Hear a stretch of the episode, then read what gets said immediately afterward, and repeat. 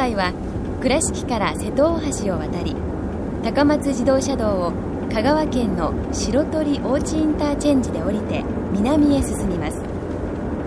菊遍路。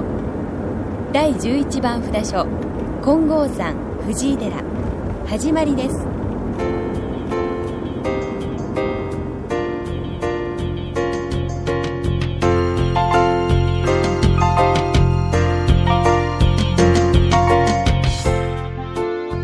遍路。四国八十八カ所をお坊さんの先立ちのもと一つずつお送りする番組です。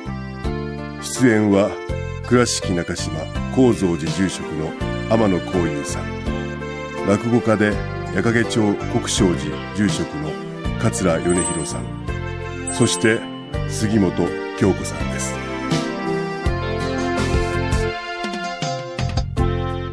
この番組は仏壇仏具の法輪とちりめん問屋 J チョイス沖縄料理ティーラ倉敷中央観光サービス倉敷倉歯科以上各社の提供でお送りします。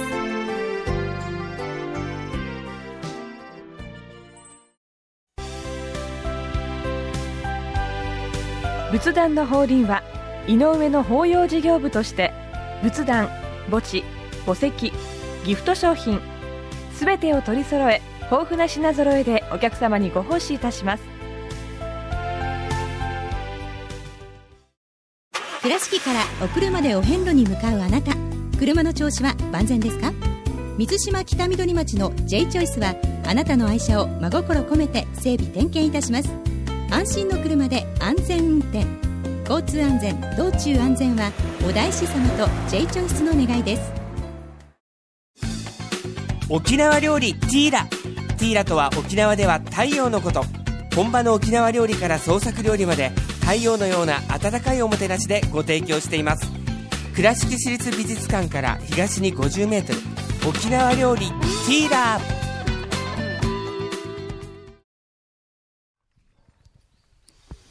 第11番藤井寺様にはい。到着しました。到着しましたね。はい。何かガラッと雰囲気が変わって今までの。そうですね、ええ。吉野川を渡って、はい。このいよいよですね10番までとそれからうん。11番からというのはガラッと様相が変わりますね、はいはい。であの山へ入っていくというのがちょうえどここからなんですね、うん。ですからいよいよ始まるよと特に歩かれる方はですね、はい。もういよいよ。あ、そしたら今まではニコニコと、まあ平地っていうかね、はい。そのようなところを歩いてて、あ、なんだ、こんなもんか、お遍路って歩いてたらって思ってる方が多かったんですかね？あのー、わりかし身近な感じの、うん。まあ、10番巡りというぐらいですから、はい。あのーこの阿波の最初の1番から10番までで、うん。まあ、ちょっとうん。プチな経験をいかがっていうなるほど。感じなんです、うん。ここからちょっと覚悟がいよいよいりますよとはいいう。なるほど感じですかね。はい。はい。でここの三門はあの本当に山深くなってくるんですけれどもあのそう高い位置にあるわけじゃなしに、うん。少し段を上がっていただくとお木造の、えーいつもだったら仁王さんがいらっしゃるはい。ええ。場所に、これは何でしょわらじが。ドーンと大きなう大大わらじですね。こんこんな大きな人がおったのかなっていうのぐらい大きいですね。ねえ。あの本当に道中の安全ですね、たびたび出てくるから、また同じ話をするかも分かりませんが、あ足の方の安全を祈るために、うん。このわらじをですね、うん据えると、うん。それからまた前にも出たかも分かりませんが、あ仏様は偉大なりっていう足跡をこうね辿るというか慕うというところありますからどんどん思いがですね、ええ。大きく大きくなっていったわけですよ。はい。じゃあ早速う門をくくってみましょうか。はい。はい、はい。合唱入れ。あ入ります。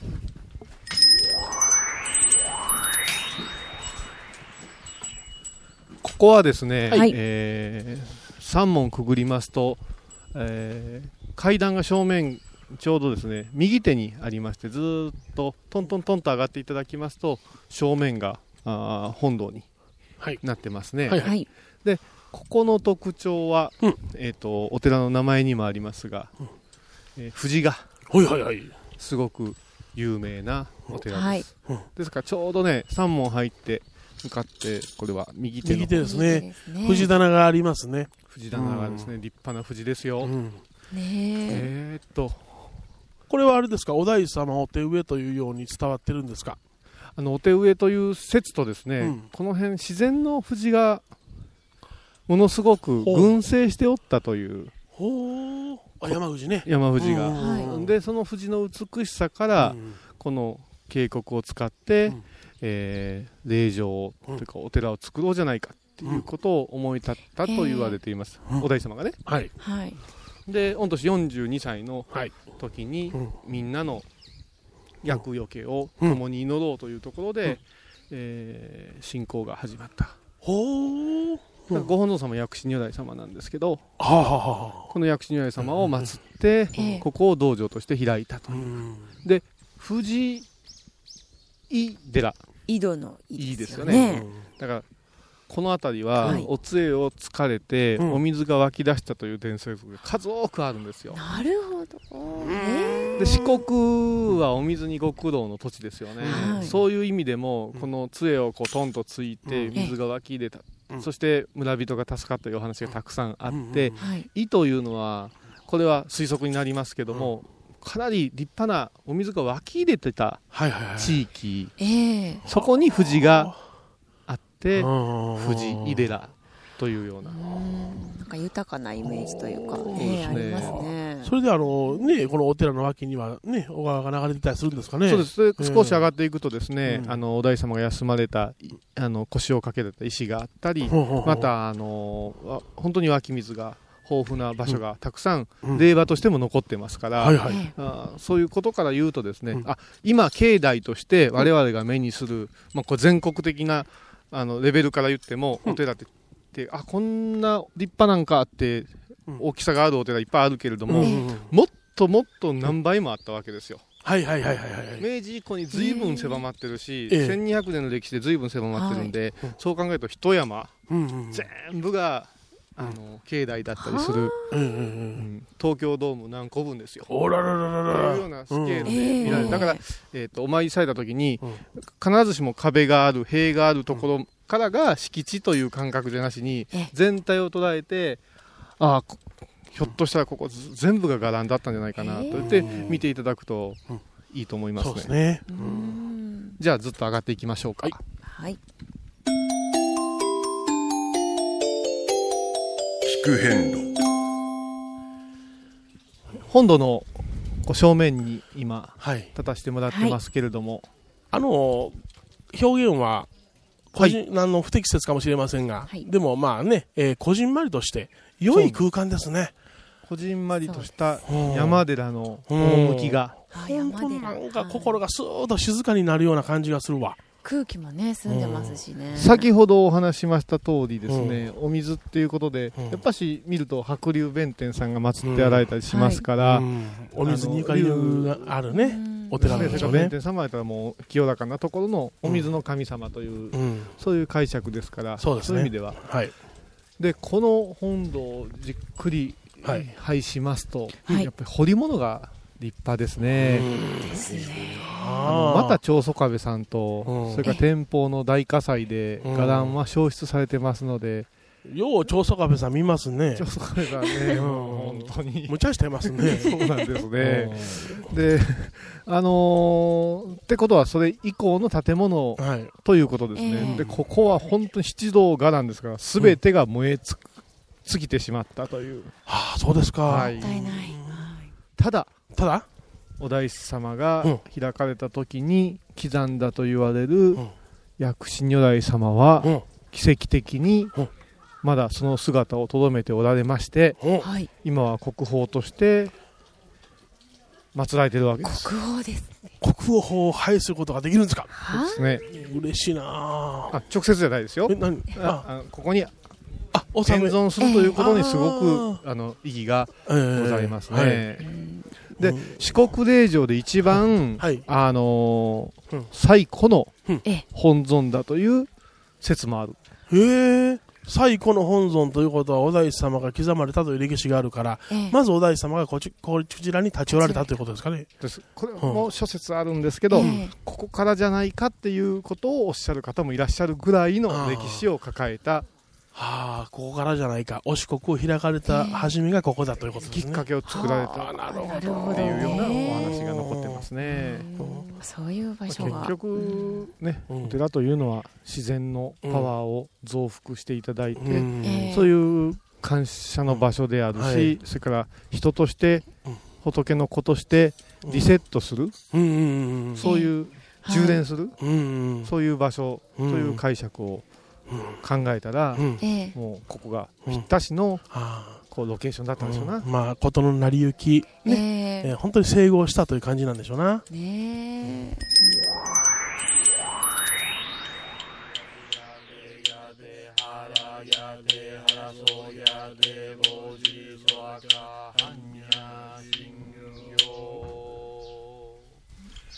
第11番藤井寺ご本尊薬師如来様ご神言にはオンコロコロセンダリマトイソアカオンコロコロセンダリマトイソアカオンコロコロ聞く遍路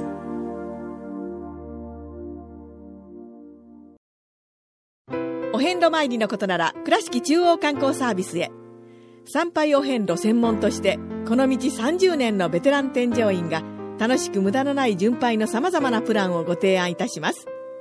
倉敷中央観光サービス444-7079へ。ぜひご相談ください。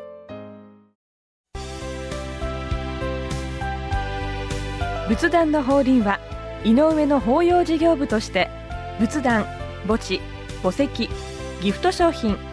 すべてを取り揃え豊富な品揃えでお客様にご奉仕いたします。懐かしい昭和の倉敷。美観地区倉敷市本町虫文庫向かいの「倉敷倉歯科」では昔懐かしい写真や蒸気機関車のモノクロ写真に出会えます。オリジナル絵はがきも各種品揃え手紙を書くこともできる「倉敷倉歯科」でゆったりお過ごしください。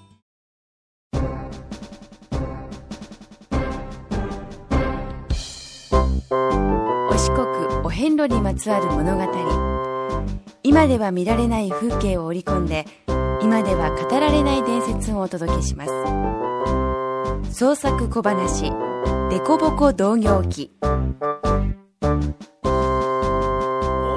きな藤棚やな。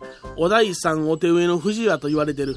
お大さんが立ち寄られた時水の豊かな湧水の地に心惹かれお堂を建立され薬師如来の存像を刻まれてなご本尊とされたんやまた300メートル山上の八丈岩にごま壇を築かれ7日間秘宝を主されたとも伝えられてる水が豊かで藤を植えられ藤井寺やなるほどわかりやすいねあのお堂が本堂や。本尊さんがよう見える。拝見させていただき。お本によう見えるわ。立派な本尊さんやな。薬師如来、お薬師さんや。病気になったりしたら治してくれはる。お釈迦さんが仏教を広めはって過去を救済された。阿弥陀さんは、わしらがこの世を旅立った後何とかしてくれはる未来の仏様。お薬師さんは今の痛みや苦しみを治してくれはる現在の仏さん。それぞれにお役目があって信仰されてるんや。ここのご本尊さんも、厄除け薬師と言われて大勢の人をお救いになられてる。厄除け薬師厄払いやな、そうや。四国霊場最古の仏像と言われる。430年ほど前の天正の陛下で、境内のお堂がみんな焼けてしもうたんや。ところが不思議なことに本尊さんがそばを流れる川から見つかった。へえ、みんなびっくりしたやろな。そらそうや、大概焼けてな、炭の塊になってしまうもんやけど、そうやない。これは本尊さんがご自分で避難されたに違いないちゅう話も出てきた。中には本尊さんがご自分で出てこられるところを見たちゅうやつが出てきたり、手ぬぐいでお顔を荒出たちゅうたりな、焼け落ちるお堂をご覧になって、新しいお堂の図面を地べたへ書いてた。それも鼻歌混じりやったって、いろんな噂で持ちきりやったらしい。なあほな、みんな好きなこと言うとんな。まあ、それぐらい不思議なことやったんや。江戸時代後期、今から180年ほど前の天保2年にも火事になって建物全部焼けたんやけど、住職さんが本尊さんを運び出さはって無事やったんや。はあ、また助かったんかいな。2回も火事を逃れられたお薬師さんや、ちゅうてな、災難よけのお薬師さん、薬よけ薬師さんやと言われ、今に伝わってる。へえ、さすが、お大さんが掘られただけあるな。うん、せやけど、一回目の火事のことやけど、陛下ちゅうてたな、寺焼きよったんや。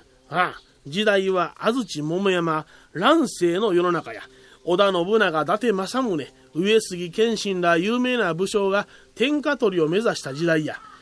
土佐お工場の長宗我部元親は、土佐一国を平定した後、四国を平定し、京都へ登る野望を企てた。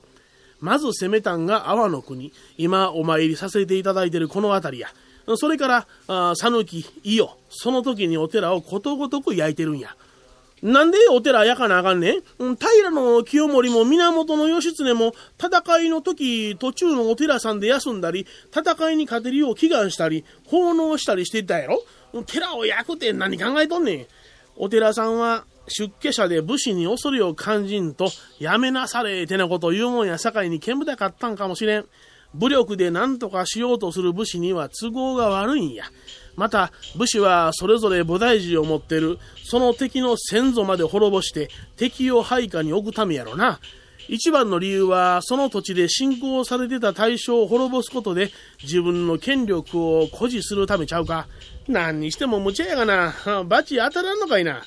元親は四国統一を成し遂げた年に豊臣秀吉の四国征伐によって阿波、讃岐、伊予を没収土佐一国の領主として和睦する。その後長男が戦死してからは強引に四男に家督を継がせようとしてな。次男は紛死、まあ、憤って腹が立って死んだんやな。三男は幽閉するという暴君に表変してしもうた。三男って自分の息子やろ？一族といえども皆殺しにしたそうや。武力や権力しか信じられへん。戦いに明け暮れる六道の修羅に落ちた奴らは哀れやな。元親死後、長宗我部を継いだ四男の森近は、関ヶ原の戦いで西軍につき、負けて領地没収。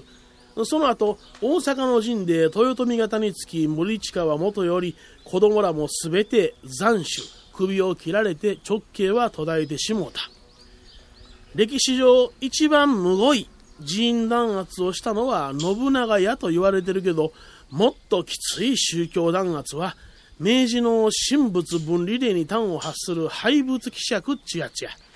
お寺さんはことごとく弾圧されたけど、それにも増して神社も潰されたらしい。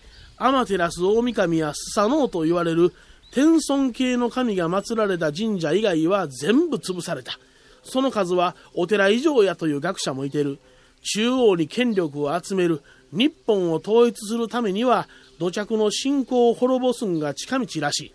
戦争の好きな一神教の考え方や。それをしたんが初代の総理大臣。西洋で何を学んできよったんや。その後、そのおっさんや日本がどうなったかは勝手に勉強したらええ。国際化の名のもとで、本来の日本の習慣や文化を破壊する行為。今も昔も変わらん。愚かやな。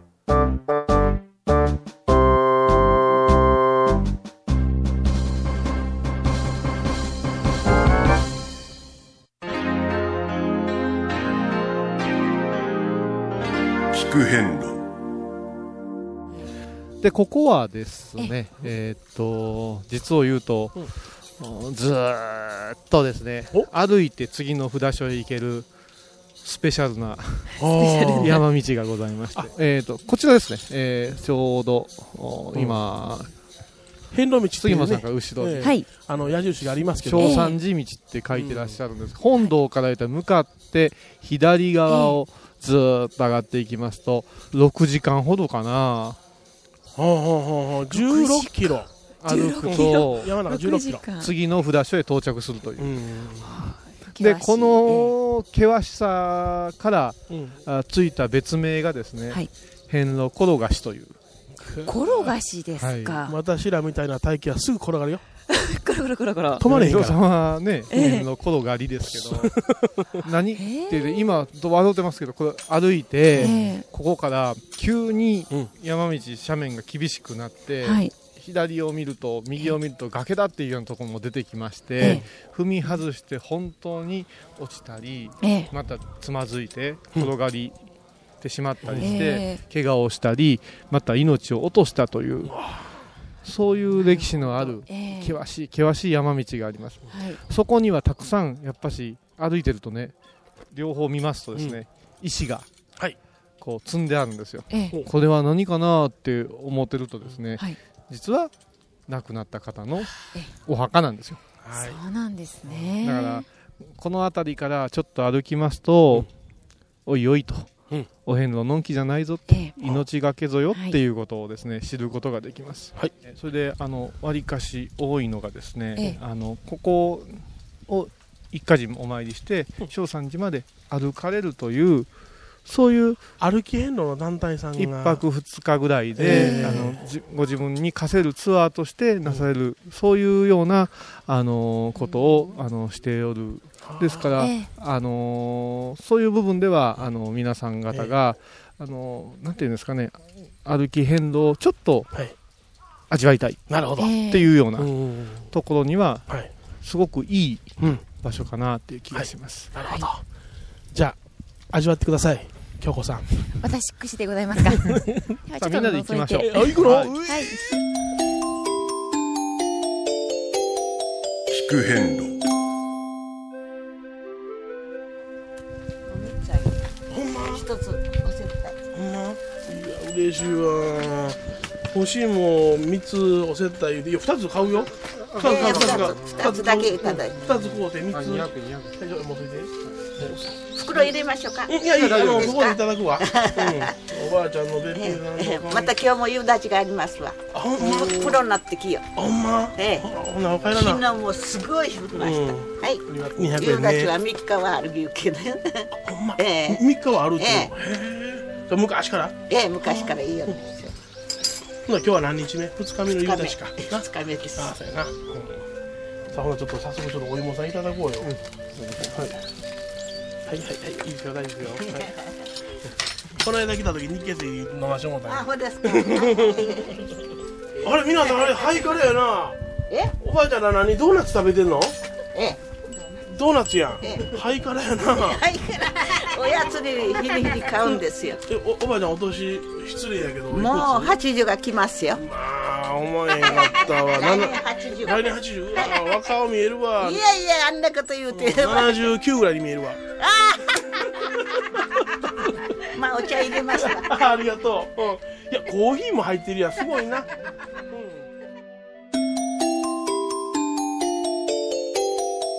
聞く遍路アンティーク着物のちりめん問屋アンティーク着物のちりめん問屋アンティーク着物のちりめん問屋。美観地区 IB 西門の2軒南隣。電話090-1689-5566ちりめん問屋。着物で歩く会も開催しています。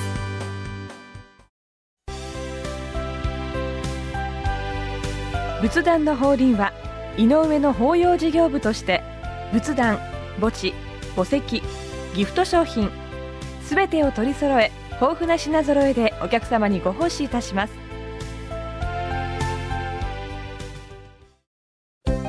聞く遍路の最新情報や出演者のブログを見ることができるウェブサイト聞く遍路 .com 番組をお聞きになった後でホームページをちょっと覗いてみてください。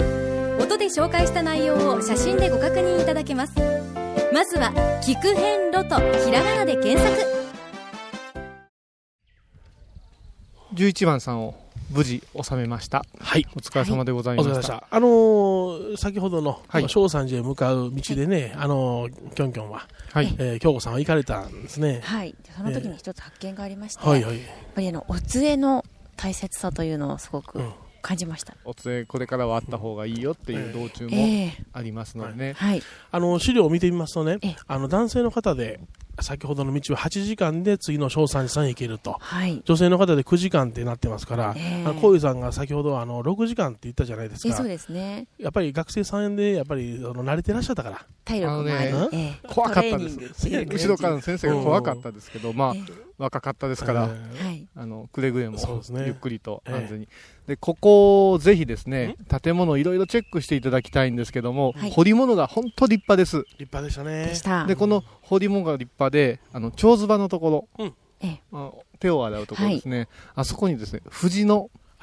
抜きの文様が入ってるんですよ、うんあの欄間のようなものですな。そうです、あそうで。ーいいですすね。藤をね、抜いてるというところをね、それは最近できたものかもわかりませんが、このね、センスは、このデザインは、なかなか、ビビッと。小遊さんあ、なんか小遊さんが画家に見えてきましたね。いやいや、すごいですよ。あそれから、あの、本堂のですね、あの、鬼瓦の部分、もう跳ね上がったですね、獅子がね、舞ってますし、尻尾がついてるものもあって、魚のね、ええ。あのちょっと特殊な形、これもね、あのいろんな意味があるんで、あーお話ししていきたいとは思ってるんですけども、そういう楽しみ方もできますので、ぜひお参りください。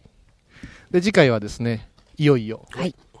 正三寺様へ上がりますが、車でですもでもですね、2時間かかります。で、ちょっとルートもいろいろありますのでね、あの、これでそういう山道すごいんで、えー十分に気をつけてお参りしたいと思います。それから歩きの方は先ほど米広さんがおっしゃいました、ゆっくり行って12時間ぐらい、半日以上見とかんと、ええあ関そうです東ね。ではい。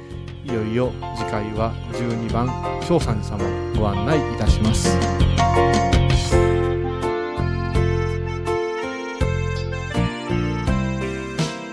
聞く遍路。今回は第11番札所金剛山藤井寺をご紹介しました。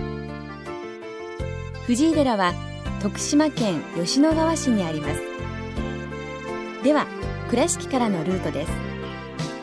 まずいつものように瀬戸大橋を渡り高松自動車道を香川県の白鳥大地インターチェンジで降りて国道318号線を南へ進みます。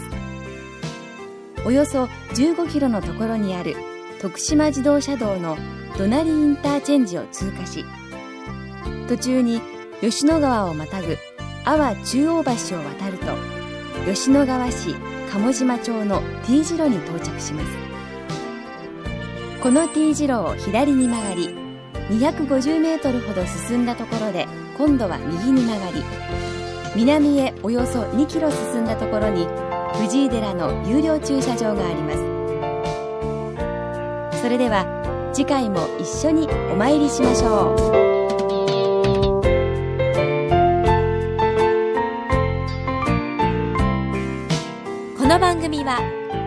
仏壇仏具の法輪とちりめん問屋 J チョイス沖縄料理ティーラ倉敷中央観光サービス倉敷倉歯科以上各社の提供でお送りしました。